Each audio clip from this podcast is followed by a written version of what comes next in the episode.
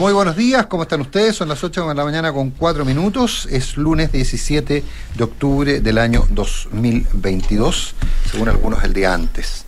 Eh, Consuelo Nicolás, muy buenos días. ¿Cómo están? Hola Matías, ¿cómo estás? Hola Consuelo, ¿cómo va? Hola, buenos días. Eh, ¿Qué se cuenta? Se 18 de octubre hizo la agenda bastante, ¿no? Muy, muy. Bueno, es normal.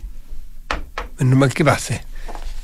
Eh, a mí lo que me da, me da un poco de, inquietud es que quede instalado esto como de eternum, como el Día del Joven Combatiente, los días... No, como, que la gente se acuerde del 18 de octubre no tiene ningún problema. No, no, Pero que se convierta en un epítome de violencia, eso es otra cosa. y que ya sea un, un, un principio básico el que se trabaja a mediodía que ayer el Ministerio de Interior decía que ojalá los empleadores pudieran... Eh, Por eso dejar la calle, ¿eh? es una eh, locura. Eh, pues eso es lo que te digo, que me, complica que si, el, si se va a quedar como una costumbre en que los, las universidades algunas, porque yo sé, habían, habían suspendido unas, unas pruebas, unos exámenes, ¿eh? porque era 18 de octubre y en la tarde no se iba a poder. Otras personas que van a salir de su trabajo antes porque, oye, súper razonable por, esas, por las personas, ¿eh? no lo digo por ellas, sino que, que cediste un paso atrás, te ganaron, eh, te ganaron esa casilla el 18 de octubre que sea un día un día anormal es una mala cosa que se recuerde y que se analice todo lo que sea fantástico.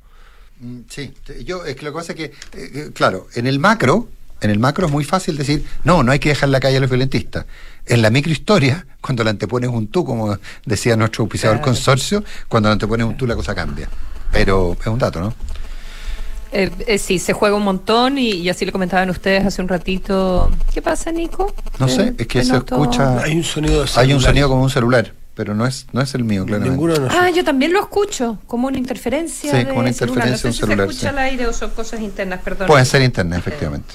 Consuelo, estabas. Una cosa marciana. Eh, sí, que, que, me pareció interesante lo que planteaban en los infiltrados recién. Estaba la Gloria Faúndes, la eh, editora general de, La Tercera, y, y, con Nico de lo mucho que se juega el gobierno, eh, porque este es el tercer aniversario, pero es el primero en que está Gabriel Boric, ¿verdad?, en, en la presidencia.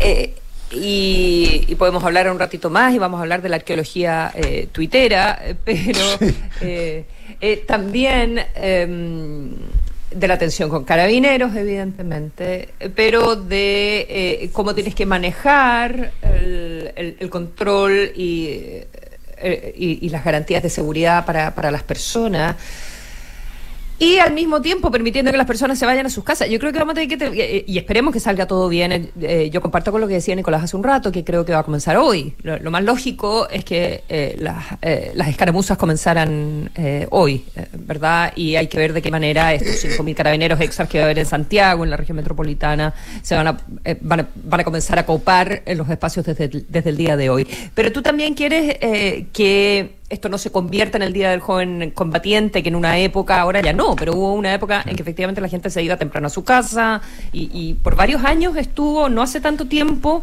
estuvo establecido así. Si tú logras que este 18 y el próximo sean jornadas... Eh, normales, eh, pacíficas. No sé si normales, pero, pero eh, donde los eventos estén muy acotados a, dos o tres situaciones, ¿verdad? Como pasa con el Día del Joven Combatiente, donde, donde se han ido realmente acotando mm, bueno, ya luego puedes decir, ok, esto es una jornada más y no tengo que tomar eh, tantas medidas eh, extra. Creo que es muy reciente eh, todavía y sobre todo este que va a ser el primer gobierno de Boric en que le toca. Solo dije me inquieta que solo dije me inquieta que se quede, que se instale como esos días donde hay que irse. me preocupó cuando escuché ayer, no, ni, me, ni me acuerdo a quién se lo escuché, a alguien que, que a dos o tres personas que, que, iban a alterar su agenda ese día. No, no, yo, pero, pero, en la, yo veo por la universidad en la que hago clases que llegan los, los mails de los alumnos pidiendo eh, que no se hagan clases, otros que se, que se hagan más temprano, otros pidiendo que no se hagan, otros que entiendo que decisiones de que no se hagan evaluaciones. O sea, la verdad que sí, o sea, o sea, hay una alteración de la rutina completa y, y claro, insisto, es distinto cuando te pones un tú. Eh, pero, pero también lo conversaba más temprano, Consuelo, no sé qué opinas tú, pero qué complicado es que en el fondo eh, dependa tanto de carabineros el gobierno hoy día. Eh, la primera línea del gobierno hoy día ya no es la primera línea. La primera línea son los carabineros. Y el criterio que aplican los carabineros, la forma en que los carabineros se dejen o no provocar, el que usen o no la fuerza. No, uno no puede separar todas las encuestas que están saliendo que plantean que la gente hoy día legitima el uso de la fuerza. Y, viene la discusión sobre qué es lo que es fuerza proporcional. Es que, déjame agregarle, parece un una eh, frase mal hecha y una frase, eh, como sea, redundante, legitima el uso legítimo de la fuerza. Legítimo el uso obvio, lo, lo, que uno dice, pero pucha, que en un momento no fue obvio, porque cuando uno habla del uso de la fuerza, tiene que ser la frase completa, es el uso legítimo de la fuerza. Eso es, de eso se trata esto. Entonces el punto es que ese uso legítimo de la fuerza en un momento dejó de ser supuestamente legítimo para algunos y está volviendo a sus cauces. Y, no sé si ustedes escucharon anoche la entrevista eh, al, subsecretario Monsalve, súper, súper, eh, a mí me pareció bien esperanzador, la mirada que tiene, la claridad que tiene, pese a que él votó en algún momento contra de un montón de proyectos y de alguna manera entiende que no lo dijo textual, le costó decir me equivoqué, reconocer un error, pero en los hechos y en la forma en que plantea lo que viene y en cómo se está haciendo, enfrentando la, a la inseguridad, a la delincuencia o la violencia, está clarísimo que, no, es el, no es el grupo parlamentario que se oponía eh, porque había una posición más bien política del gobierno de turno eh, que, se, que se opuso a los proyectos. Mm. Cuando, cuando, Nico, ¿qué, dices exactamente tú eh, cuando eh, depende de carabineros? Porque estaba pensando en, eh, en la época del estallido social y, y, mm. el tiempo que vino después. Bueno, el gobierno de Sebastián Piñera también dependía de Carabinero. Ahora lo tenemos como disociado, eh, aunque en las últimas horas estamos viendo unos intentos de trabajo en conjunto que son bien sorprendentes, eh, creo yo. Em, pero, y, ahí hay gente que creerá que no, que, que, bueno, que es oportunista, que no es sincero por parte del gobierno. No, yo creo, yo creo que es sincero. Yo creo que sincero porque lo necesitan. No, lo que pasa es que sí, pues, pero el gobierno de Sebastián Piñera nunca planteó entre su entre sus bases programáticas refundar carabineros o, o, convertirlo en una policía civil. Pues. Sí, recordemos que eso estuvo en la convención, estuvo en el programa, forma parte de los, o sea, la arqueología tuitera. Me encantó tu término, y Consuelo. Te lo voy no, no es mi, no es mío para nada. No es tuyo, bueno, al que sea se lo voy a robar. Me encantaría. Pero déjame citar la fuente. Pero, pero averígüame quién fue para poder citar la fuente porque me carga no robarme. se dice harto. O sea, que no lo voy a, no se, lo dice en se dice en Twitter. Ah, bueno, pero es que como yo no estoy en Twitter, aunque tú no me creas. Como yo no tengo Twitter, dice Nico. Aunque tú no me creas, aunque tú no me creas. Es verdad, que eh, no le creo. Pero, eh, claro, pero la arqueología tuitera eh, te demuestra mm. te demuestra lo que se pensaba en el minuto. Entonces, ese es el punto. Yo de eso quiero, de arqueología tuitera quiero hablar después a partir de una declaración del ministro Jackson. Pero, pero en esto, pero ¿por qué te insisto tanto, Consuelo? Porque finalmente es muy irónico. Es muy irónico el que, el que finalmente eh, lo que tú planteaste que había que hacer prácticamente desaparecer. Había que convertirlo en otra cosa, había que, que, convertirlo en una institución con perspectiva de género, multicultural, multiracial y multiétnica eh, y, que, y con mejor formación en derechos humanos. Eh, hoy día sea a quien tú le estás entregando el que te defienda como Estado. Porque, ¿qué es lo que pasa? Yo, yo, pero no se lo, pero oye, pero no se, no se lo entregas. No, es lo que corresponde. En conjunto, es un encargo, es lo que corresponde. Claro, lógico, no. González estará trabajando ahí. Sí, no, no, estoy de acuerdo contigo, estoy de acuerdo contigo, sí, sí. Pero los estás, pero los estás respaldando. Y los estás respaldando. Claro, y estás diciendo, esto es lo que hay que hacer y de esta manera hay que hacerlo y hay que garantizar que las personas puedan vivir tranquilas y exacto, sus proyectos. Exacto, exacto. Yo, yo, yo, soy de los que creen que alguien puede evolucionar. Puede evolucionar en cuanto a que el contexto te enseñó otra cosa. Eso es humano eh, eh, y, es, bastante bueno que la gente lo, lo acepte eh, y lo reconozca. Pero, pero no puede ser no puede ser así de manera automática como quien cambia un switch. Ahora sí que entiendo que carabineros sirven.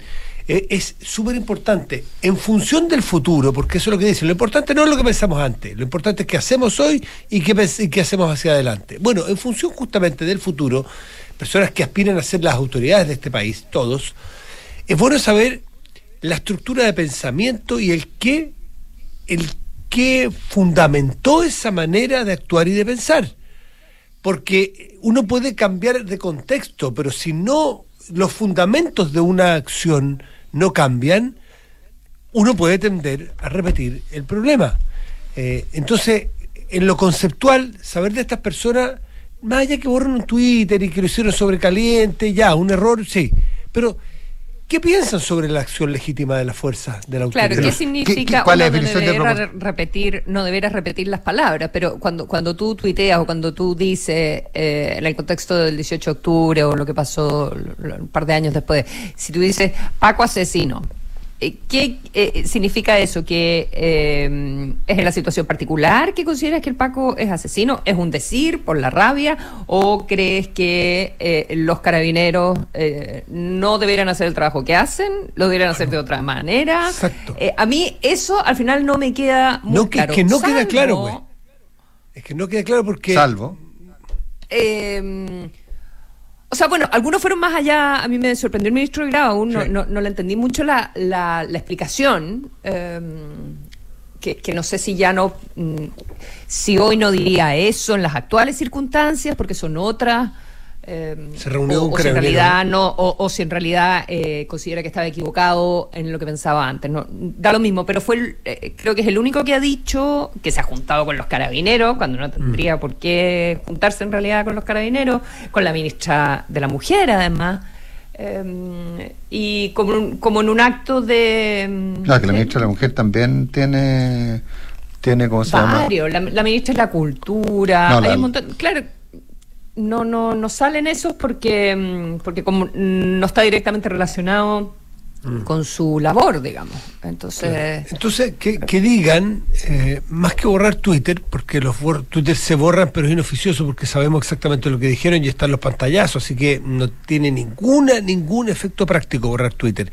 Sí puede tener ¿Pero, quién ha borrado ¿Pero quién ha borrado los Twitter? No, parece que no están No, no, Grau dijo los voy a borrar porque no los voy a borrar porque no aportan nada y después de explicar y después reunirse con carabineros, etcétera, etcétera. Pero es que no me estoy refiriendo a una persona en particular de verdad. Ah, eh, y, no, pero borrar o cerrar cuentas no tiene tiene sentido, pues tapar el sol con un dedo, es vender el sofá de Donoto.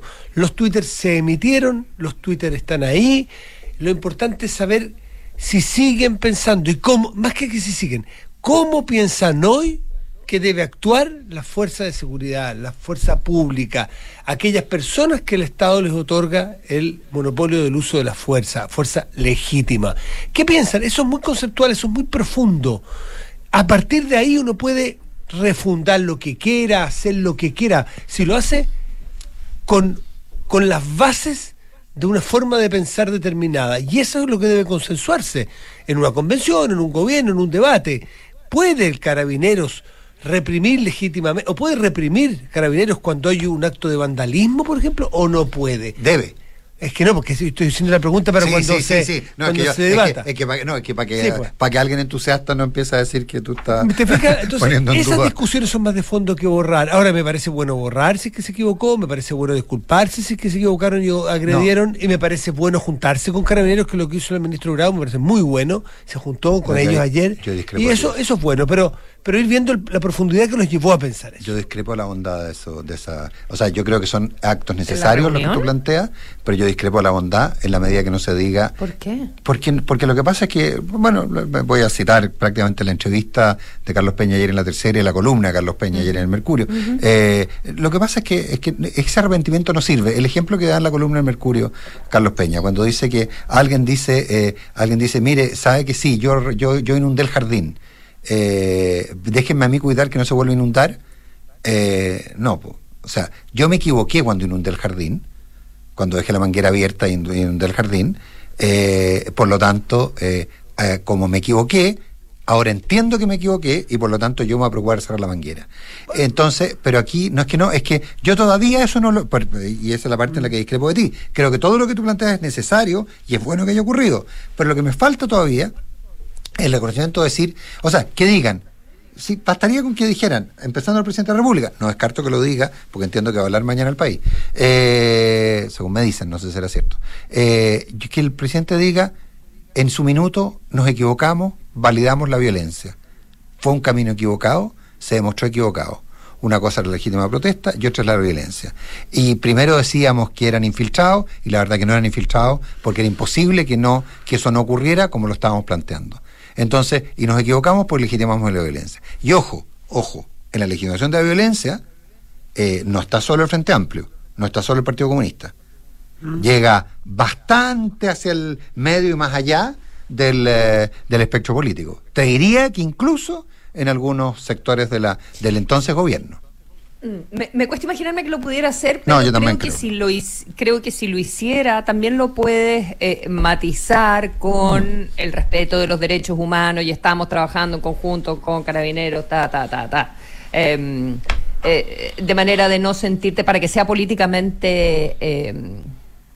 Eh, factible, digamos, eh, eh, ponerle los aspectos que a ti te parecieron relevantes y que como dirigentes políticos en esa, en esa época era lo que más les indignaba, aparte de debilitar al gobierno del presidente Piñera al máximo, que eso también es un, un, incentivo a la acción política que hubo en ese, en ese momento, o sea, usar el fuego para, para infligir el para infligir el mayor eh, daño, posible al, gobierno, al gobierno de Piñera.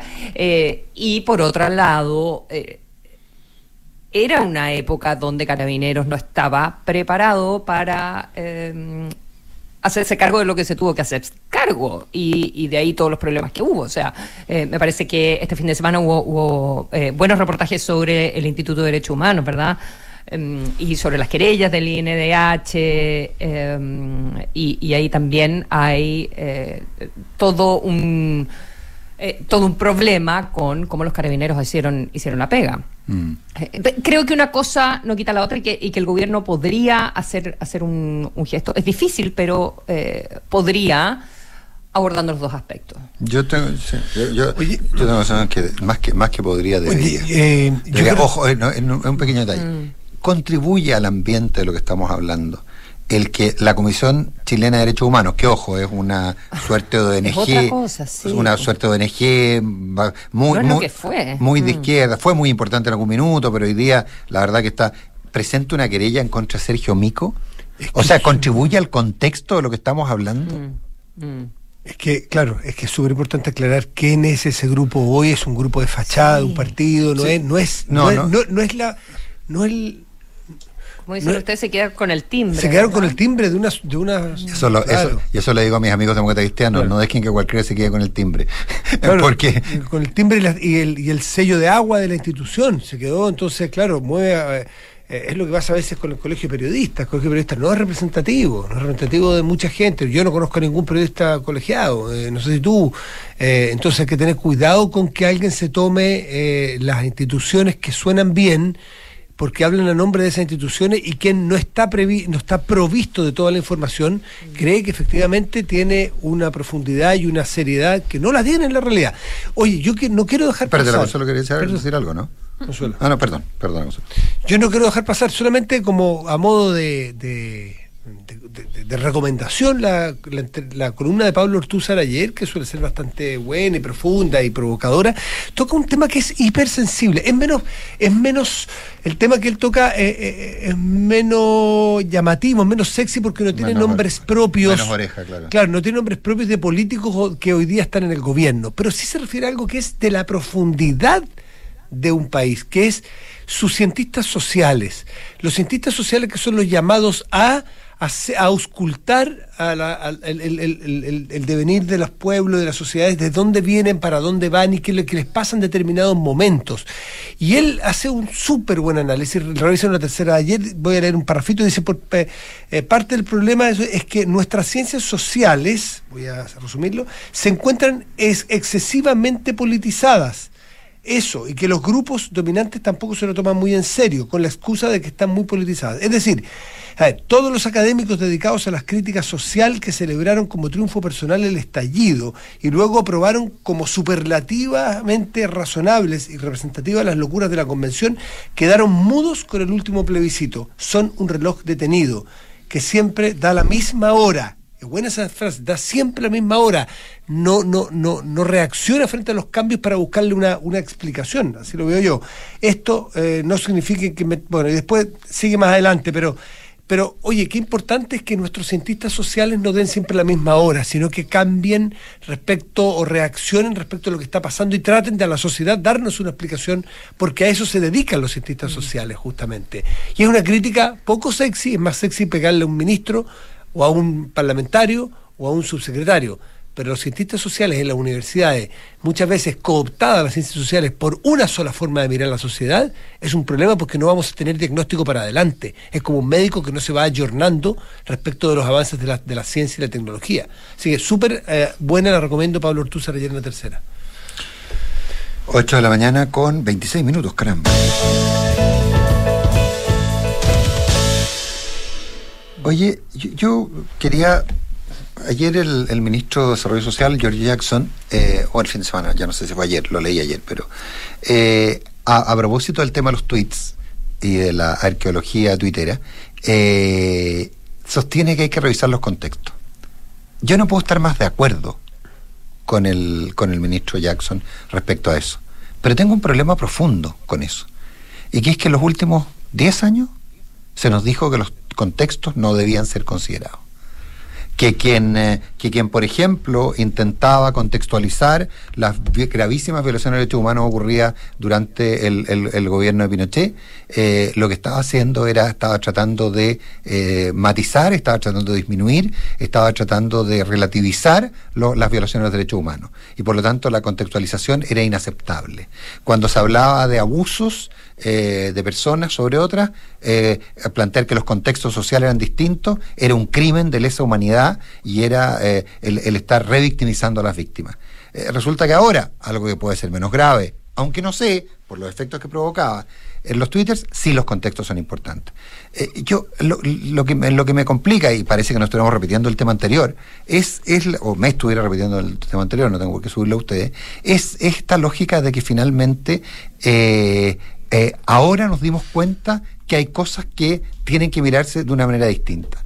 Y eso me parece complicado, por eso hablo del, ministro Jackson y, sus, eh, y, su necesario contexto en Twitter. Eh, y creo que, por Dios que es importante que tratáramos de encontrarle la fórmula, la vuelta, para que pudiéramos dar por superado eso y decir, ya estamos, ya fuimos, sí, nos equivocamos. Hay tweets del presidente de la República respecto al caso del malabarista muerto en Panguipulli. Eh, con malas palabras que no se deben decir a esta hora. ¿ah? Eh, eh, pero, pero refundar carabineros ahora, lo hemos exigido hace unos años, no va lo mismo que tenga el poder. El gobierno de Piñera, cómplice activo de esta locura, refiriéndose a la muerte del malabarista en Panquipulli.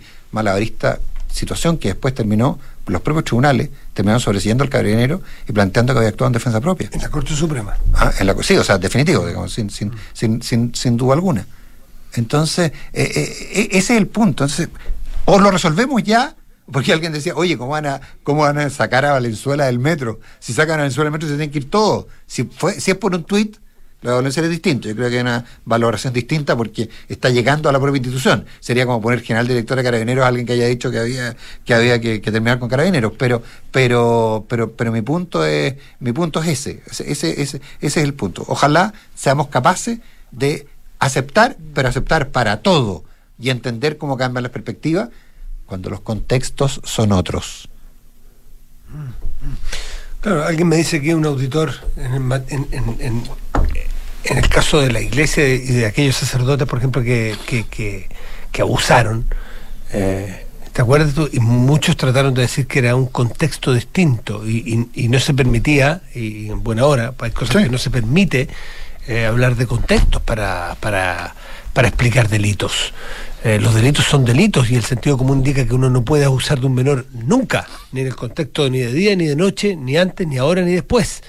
Eh, uno puede comprender el juicio que se hace en otro contexto, pero los delitos no, no, no, no se pueden no se pueden así dejar dejar al arbitrio del tiempo. Pero es verdad eso, pero también el contexto implica de qué manera se ajustan las propias instituciones, eh, como em, o, las personas que entre comillas habitan, ¿verdad? O sea, los contextos también son los aprendizajes, son los ajustes, son las nuevas normas que te das después de haber pasado por crisis. Em, entonces, eh, que vuelvan a ocurrir cosas, por ejemplo, por citar la Iglesia Católica hoy, em, el contexto eh, incluso peor, creo, eh, aunque, aunque los números fueran menores, eh, que antes, eh, donde no no sabíamos lo que pasaba en la dimensión de lo que sucedía. O sea, ahora que las normas son otras, uno espera que esas cosas no sucedan. y, eso creo que también es parte, de, eso creo que también es parte del contexto. O eh, cuando eh, los jóvenes que hoy están en el gobierno nunca habían trabajado eh, con carabineros directamente, la gran mayoría de ellos, ¿verdad? Y eso también te crea un nuevo contexto, porque trabajar incluso o en, o en política, o en lo que sea, con personas que podías considerar tus adversarios, em, bueno, aprendes otras cosas, ¿verdad? Y cuando te das cuenta que tienes que trabajar en conjunto también es un nuevo es Que el punto es que, perdona, una, una cosa es importante. En, el caso del presidente de la República, eh, que es bien sintomático, interesante, porque llegó a ser presidente de la República, ¿no es cierto? Pero en ese momento era parlamentario. Entonces, habitar el cargo de presidente, creo que, que, está haciendo mucho esfuerzo y está avanzando mucho y ha tenido cambios muy significativos respecto a estos temas. O sea, está evitando mucho mejor este, este cargo que un parlamentario en su momento dijera lo que dijo del carabinero que actuó frente al malabarista, las cosas que dijo, porque en ese momento era un parlamentario y prejuzgó y, dio juicios terminantes respecto de lo que después la Corte Suprema y la Justicia en general, en particular y en cada una de, de, sus etapas, determinó. Es decir, ojo hacia adelante en emitir juicios terminantes cuando eres una autoridad, de decir desde ya que esto es un crimen, de tales y cuales características, sin dejar que las instituciones avancen en la investigación y en las tareas que tienen. Hacer respetar las, y decir, miren, a mí me parece en principio nos duele la muerte de esta persona, sin duda, esto no puede repetirse. Por favor que avancen rápido las investigaciones para poder saber qué ocurrió. Eso espera uno de un parlamentario para que nosotros dignifiquemos las instituciones. No aprovechar eh, a favor de uno y de su forma de pensar, pegarle de manera muy oportunista al político de turno, como le puede pasar a algunos con Boric hoy día, le pasó con Piñera anterior. Si es que es la forma en que estamos actuando como oposiciones de repente. Esa, esa manera, eh, el, anteponer el que yo soy oposición al cargo que yo tengo es ser irresponsable, a mi juicio. Y en el caso de ese en particular, de lo que ocurrió en Panguipulli, es muy sintomático, es muy sintomático. Hay que tener un poquito más de cabeza fría y se le exige un poquito más de cabeza fría eh, ya era parlamentario, o sea, era parlamentario. Pues, no, claro. no, era un no era un personaje cualquiera. Sí, ahora. No era un opinante. Ahora, hay un punto que yo quiero hacer. Yo no sé si lo comparto o los conozco menos. Pero hay gente que te dice, no, por ningún motivo, no lo creas. Ellos piensa, pensa, lo que piensan es lo que decían entonces hoy están siendo eh, estratégicos. Por eso es que es importante ir al fondo, saber qué piensan hoy y, qué. cómo, lo que pasa es que al final del día. uno no les pide hacerse el araquiri en público porque le quiere darse un gustito. No, a mí no me interesa darme un gustito. Me interesa saber qué está pensando hoy día respecto de un mismo hecho, si es que hay una madurez y una evolución en el cambio. Eso me interesa. No quiero sentar ante la plaza pública y hacer escarnio de los tuiteros en su momento. Quiero saber qué piensan hoy frente a lo mismo y saber cuál es su, su insisto, su el fundamento de la manera de pensar hoy día, para que realmente tengamos eh, certezas y garantías de que el actual a futuro va a ser distinto. No es escarnio, no es ganar dos puntos en una elección, es hacer un acto maduro. Eso es. 8 de la mañana con 34 minutos.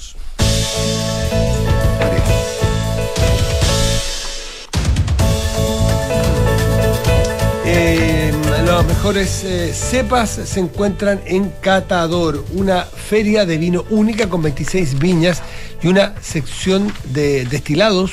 Mira, este 5 y 6 de noviembre Monticello.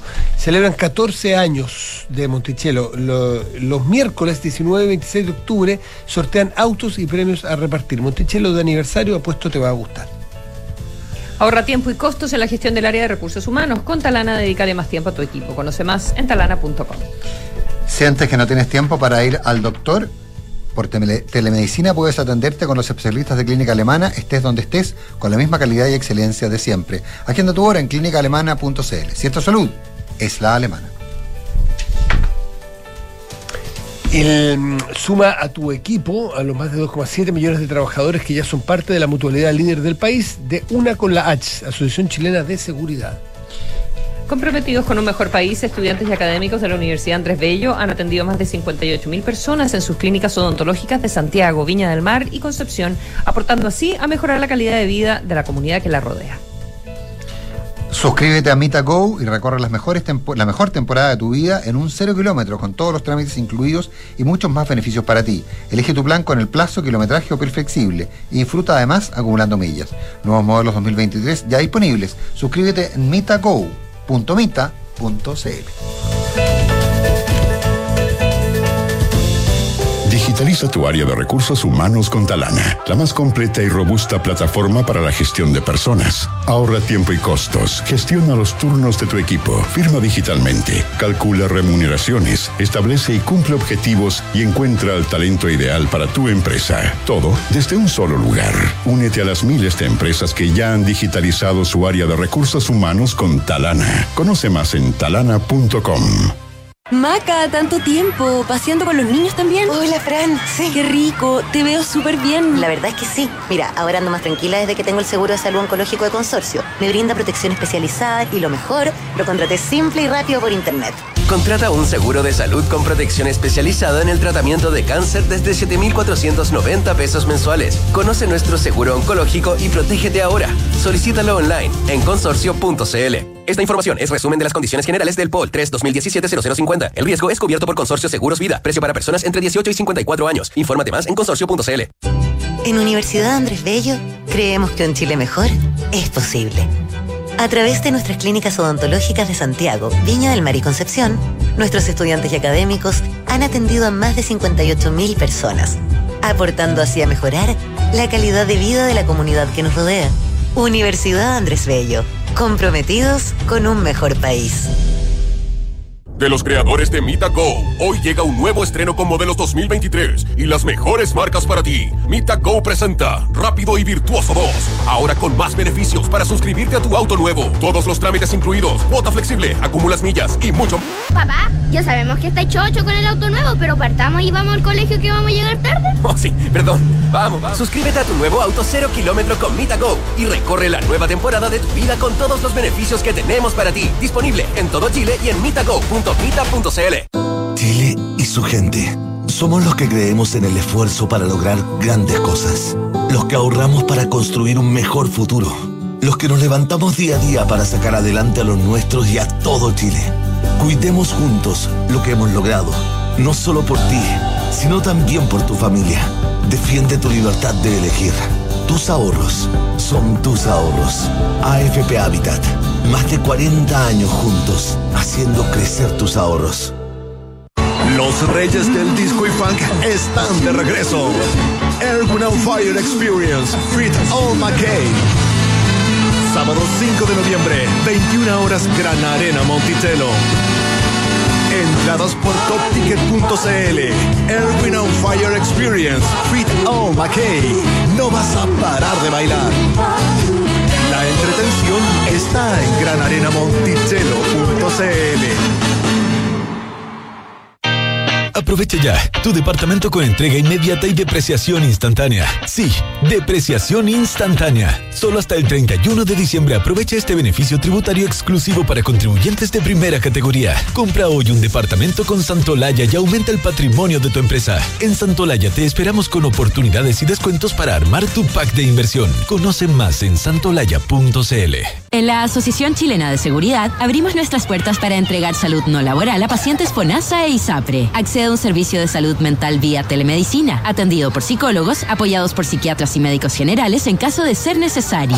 ¿Y si me siento sobrepasada emocionalmente? ¿Igual me puedo atender en LACH? Sí, puedes. Agenda tu hora en slash salud. Asociación Chilena de Seguridad. Nadie cuida mejor a los trabajadores de Chile y sus familias. Servicios disponibles solo para mayores de 18 años. Las mutualidades de empleadores son fiscalizadas por la Superintendencia de Seguridad Social. www.suceso.cl En Panchile Inversiones te invitamos a conocer una atractiva oportunidad disponible por tiempo limitado. Invierte hoy en el Fondo de Inversión Banchile Rentas Inmobiliarias, que a través de sus sociedades participa en el sector inmobiliario chileno, con 10 años de historia repartiendo dividendos trimestrales, administrando un portafolio diversificado y con crecimiento sostenido. Esta es una oportunidad que no puedes dejar pasar. Conoce más en banchileinversiones.cl.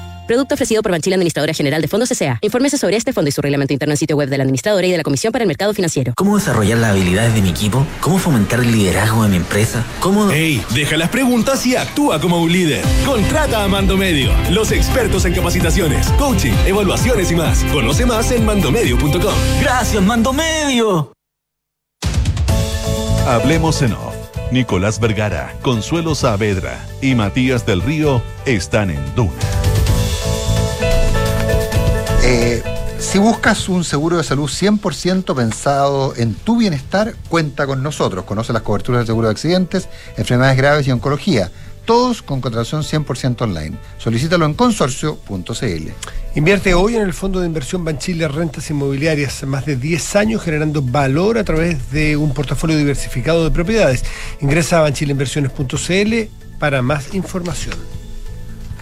Porque todo lo que eres es fruto de tu trabajo. Cuidemos juntos lo que has logrado. Defiende tu libertad de elegir. Tus ahorros son tus ahorros. AFP Habitat, más de 40 años juntos, haciendo crecer tus ahorros. Si tu propósito antes de que termine el año es aumentar el patrimonio de tu empresa, aprovecha hoy el beneficio de apreciación instantánea y compra tu departamento con entrega inmediata de Santolaya. Son las 8 de la mañana con 41 minutos. Consuelo, porque no haces los honores y presentas a nuestro entrevistado que está físicamente con nosotros? Oh, qué rico que vaya al estudio. Álvaro Belolio. mira que lo Bienvenido, un millón, un millón de gracias por acompañarnos, exdirector de, de Migraciones, experto en, eh, en este tema y mm, bienvenido. Muchas gracias por la invitación, Consuelo, Matías, Nicolás. Siempre un gusto estar acá. Eh, a ver, y un, un, tema que está siempre arriba, arriba de la agenda, eh, pero en particular en, esto, en estos días, porque el, el, gobierno y en particular el presidente ha vuelto a hablar. La semana pasada hizo unas declaraciones que sorprendieron eh, a muchos y, y, también llama explicaciones de em, básicamente de por qué no se no se consigue regularizar las expulsiones, eh, ¿verdad? De, de los migrantes. Mm.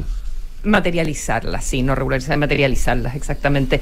Eh, eh, Álvaro, las declaraciones que hizo la semana pasada al, el, presidente respecto de los que no se regularizan eh, se van y también eh, otras que decían, eh, bueno, aquí no vamos a permitir que se ataque a carabineros a propósito de una situación que había sucedido en el sur del país, en, Puerto Montt.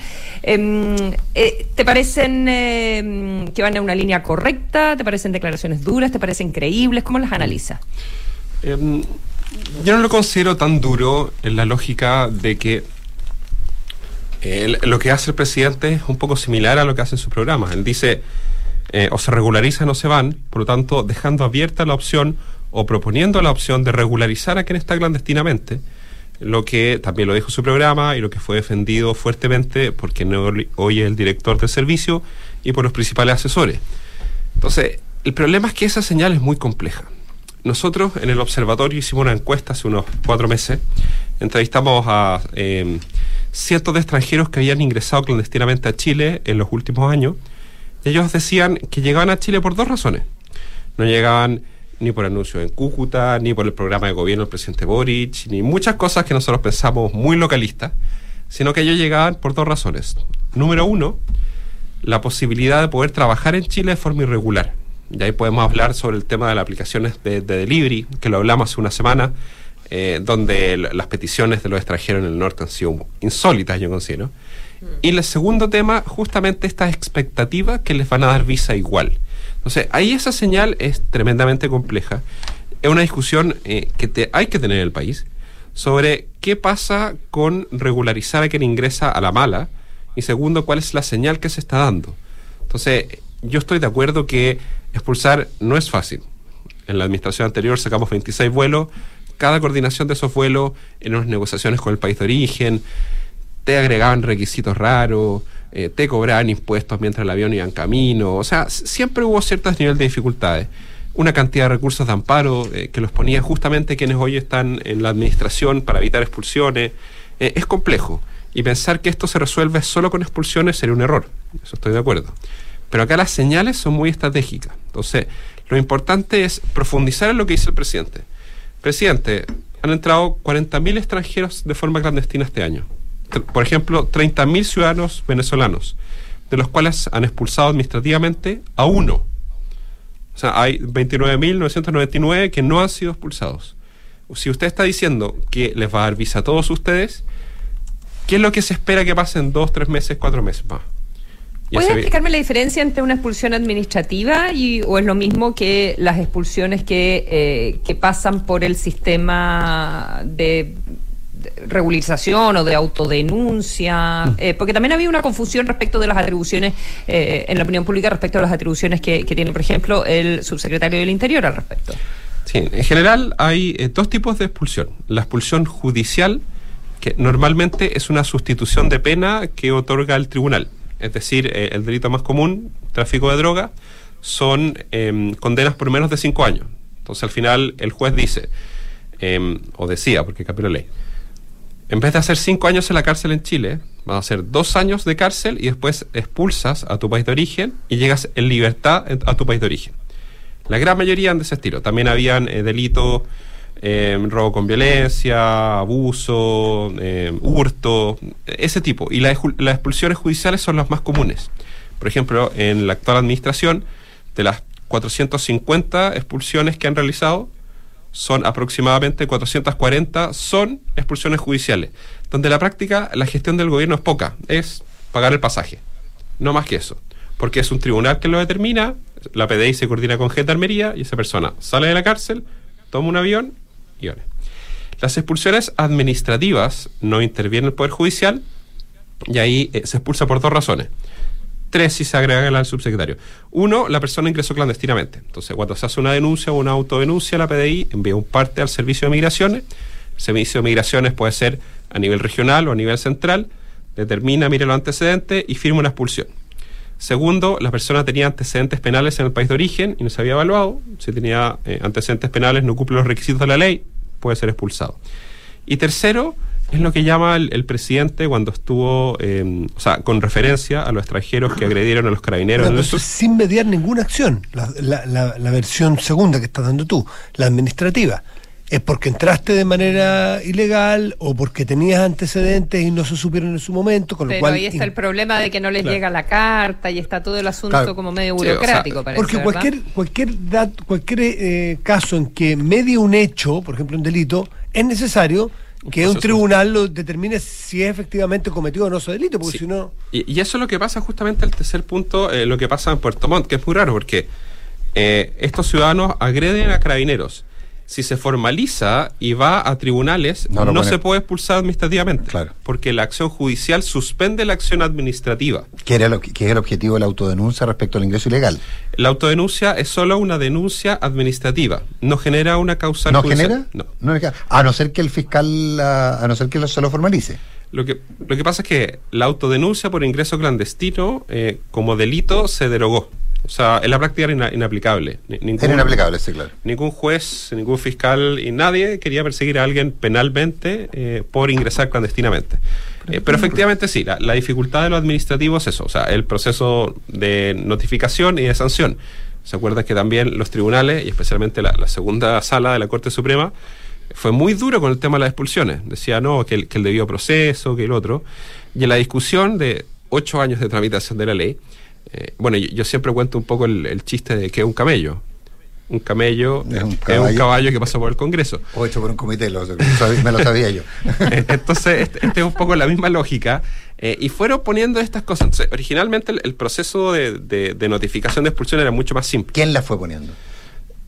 En, o sea, pasó por ocho comisiones, pero principalmente por el Frente Amplio y el Partido Comunista en la Comisión de Pero, Gobierno. pero hubo varias ONGs, de este, que, de- de ONGs que se preocupan del tema de migración, que fueron muy activas en la tramitación y que fueron las que plantearon los dobles, las dobles notificaciones. Lo que pasa es que, por ejemplo, el senador Latorre, él se autorreconoce muy cercano al servicio jesuita. De hecho, eh, los traía y los sentaban en la mesa.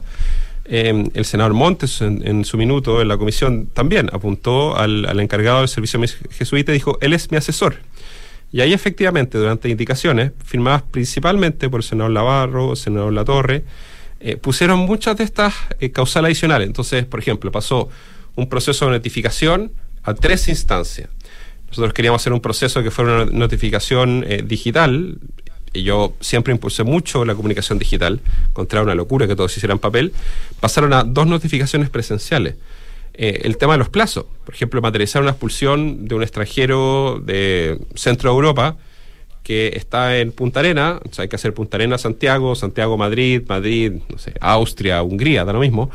Nosotros pedimos 72, le dijeron no, hagámoslo, en, ellos pidieron 24, finalmente quedó 48. Entonces, efectivamente la ley eh, quedó con dificultades. Eh, yo encuentro que el gobierno, después de dos meses y medio, hizo una propuesta de modificación de dos artículos que simplifica el proceso de notificación y me parece perfecto. Y ojalá vayamos un poco en esa línea, porque la duda es, si entran 40.000 y tú expulsas a 9, la señal es que no hay control o no hay sanción con respecto al ingreso clandestino y eso... Pero, Sí, pero tú admites, eh, porque es ¿cuándo entró exactamente en vigencia esta ley? O sea, eh, cuando el gobierno dice, ah, es que yo no los puedo expulsar porque no cumplo la ley, porque no los logro notificar, ta, ta, ta, porque la ley que ellos mismos impulsaron en, gran parte, como tú nos explicas, Álvaro del Olio, eh, es la que está vigente. Entonces, cuando tú les dices, bueno, pero mira la cifra, ¿podrían hacer otra cosa con la ley actual, con la ley como está funcionando hoy? O sea, ¿Hay de todas maneras algo que no están haciendo bien? Dos cosas. Uno, eh, las notificaciones presenciales también venían de antes. Bueno, la ley anterior de 1975. Eh, y se sacaron igual 26 vuelos, se expulsaron a 1.400 personas. ¿Y cómo conseguían hacerlo? Porque había un poco de disposición y mejor coordinación con la Policía de Investigaciones. Y también hay que entender que hay 20.000 personas con expulsiones pendientes. 20.000.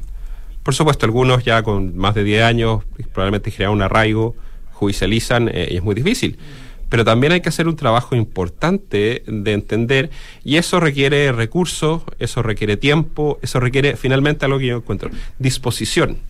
Porque cuando uno ve que el presidente Boric, que el subsecretario Monsalve, llevaron al Tribunal Constitucional la ley de migraciones para evitar que los extranjeros sean reconducidos a fronteras. O sea, si ingresan clandestinamente no pueden volver.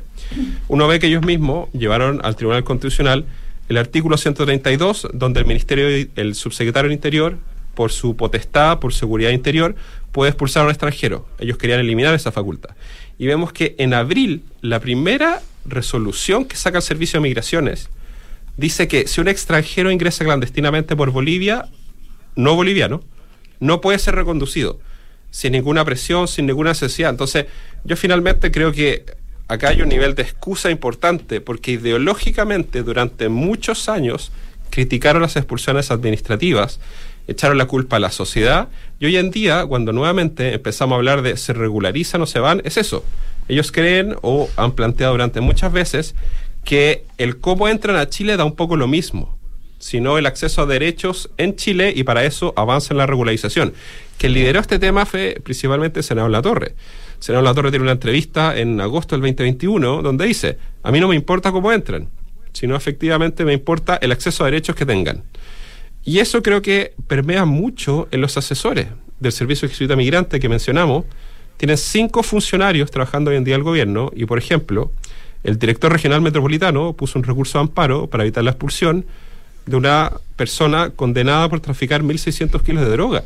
Entonces, acá hay una lógica ideológica que consideran que eventualmente, si los extranjeros generan ciertas necesidades, es cuestionable una expulsión. Yo creo que esa señal es compleja para la misma cohesión y para el respeto a los propios migrantes. Ahora, pero hablando al inicio de la conversación, tú decías que una de las razones por las que, lo que ustedes han preguntado, una de las razones para, para venir era que la facilidad para entrar y la dificultad para expulsar. Eso, e, e, eso para resumirlo, digamos. Ahora, y eso, en, la, en la lógica que tú planteas, es lo que valida justamente la declaración del presidente de la República en términos de decir, eh, si no se regularizan, se van.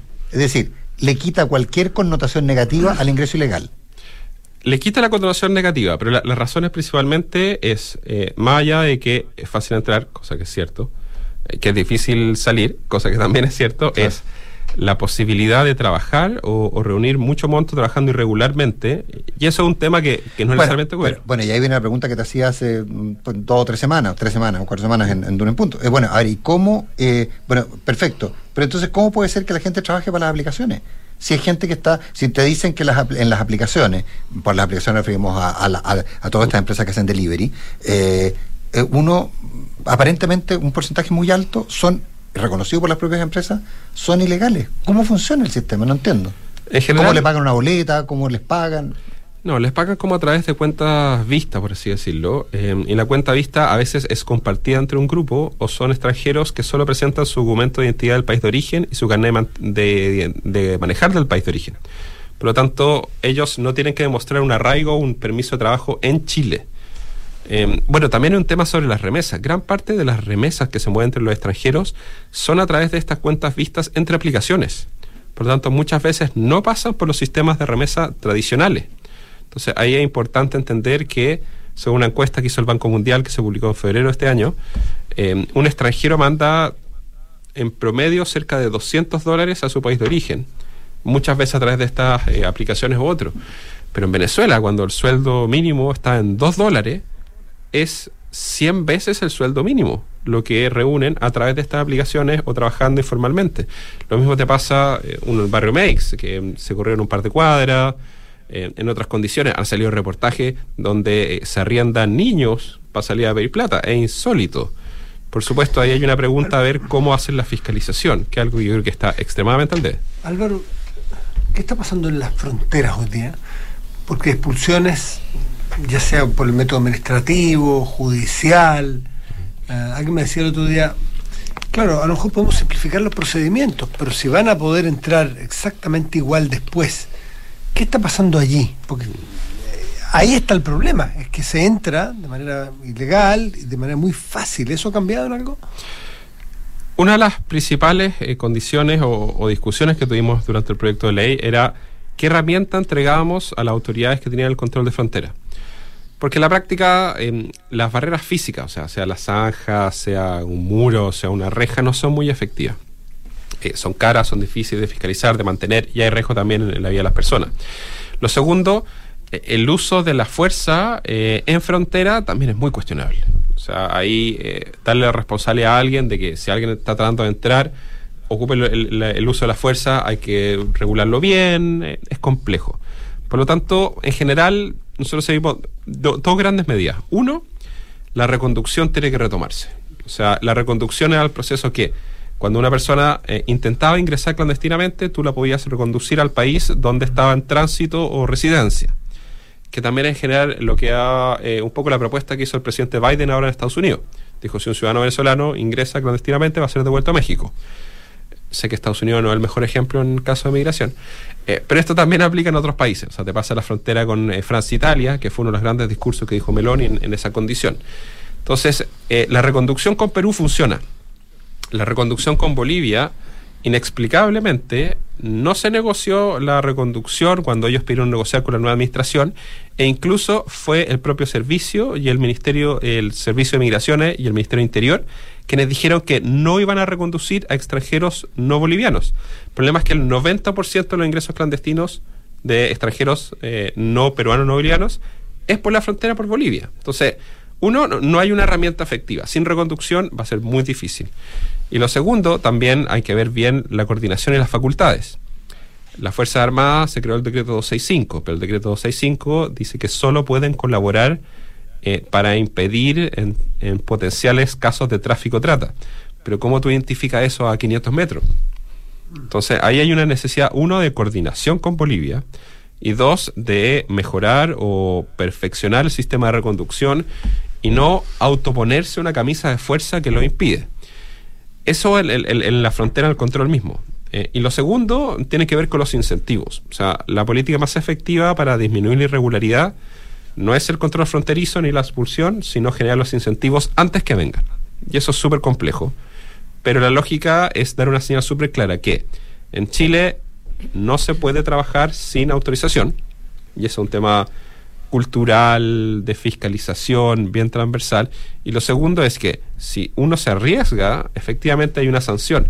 Porque los extranjeros legítimamente van a tratar de ir donde puedan tener más oportunidades.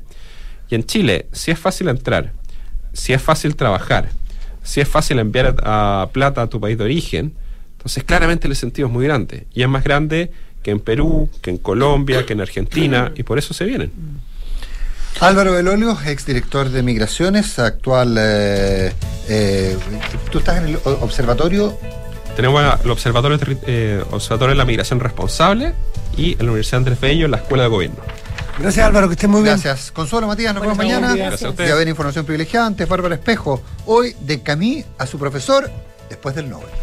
Buenos días.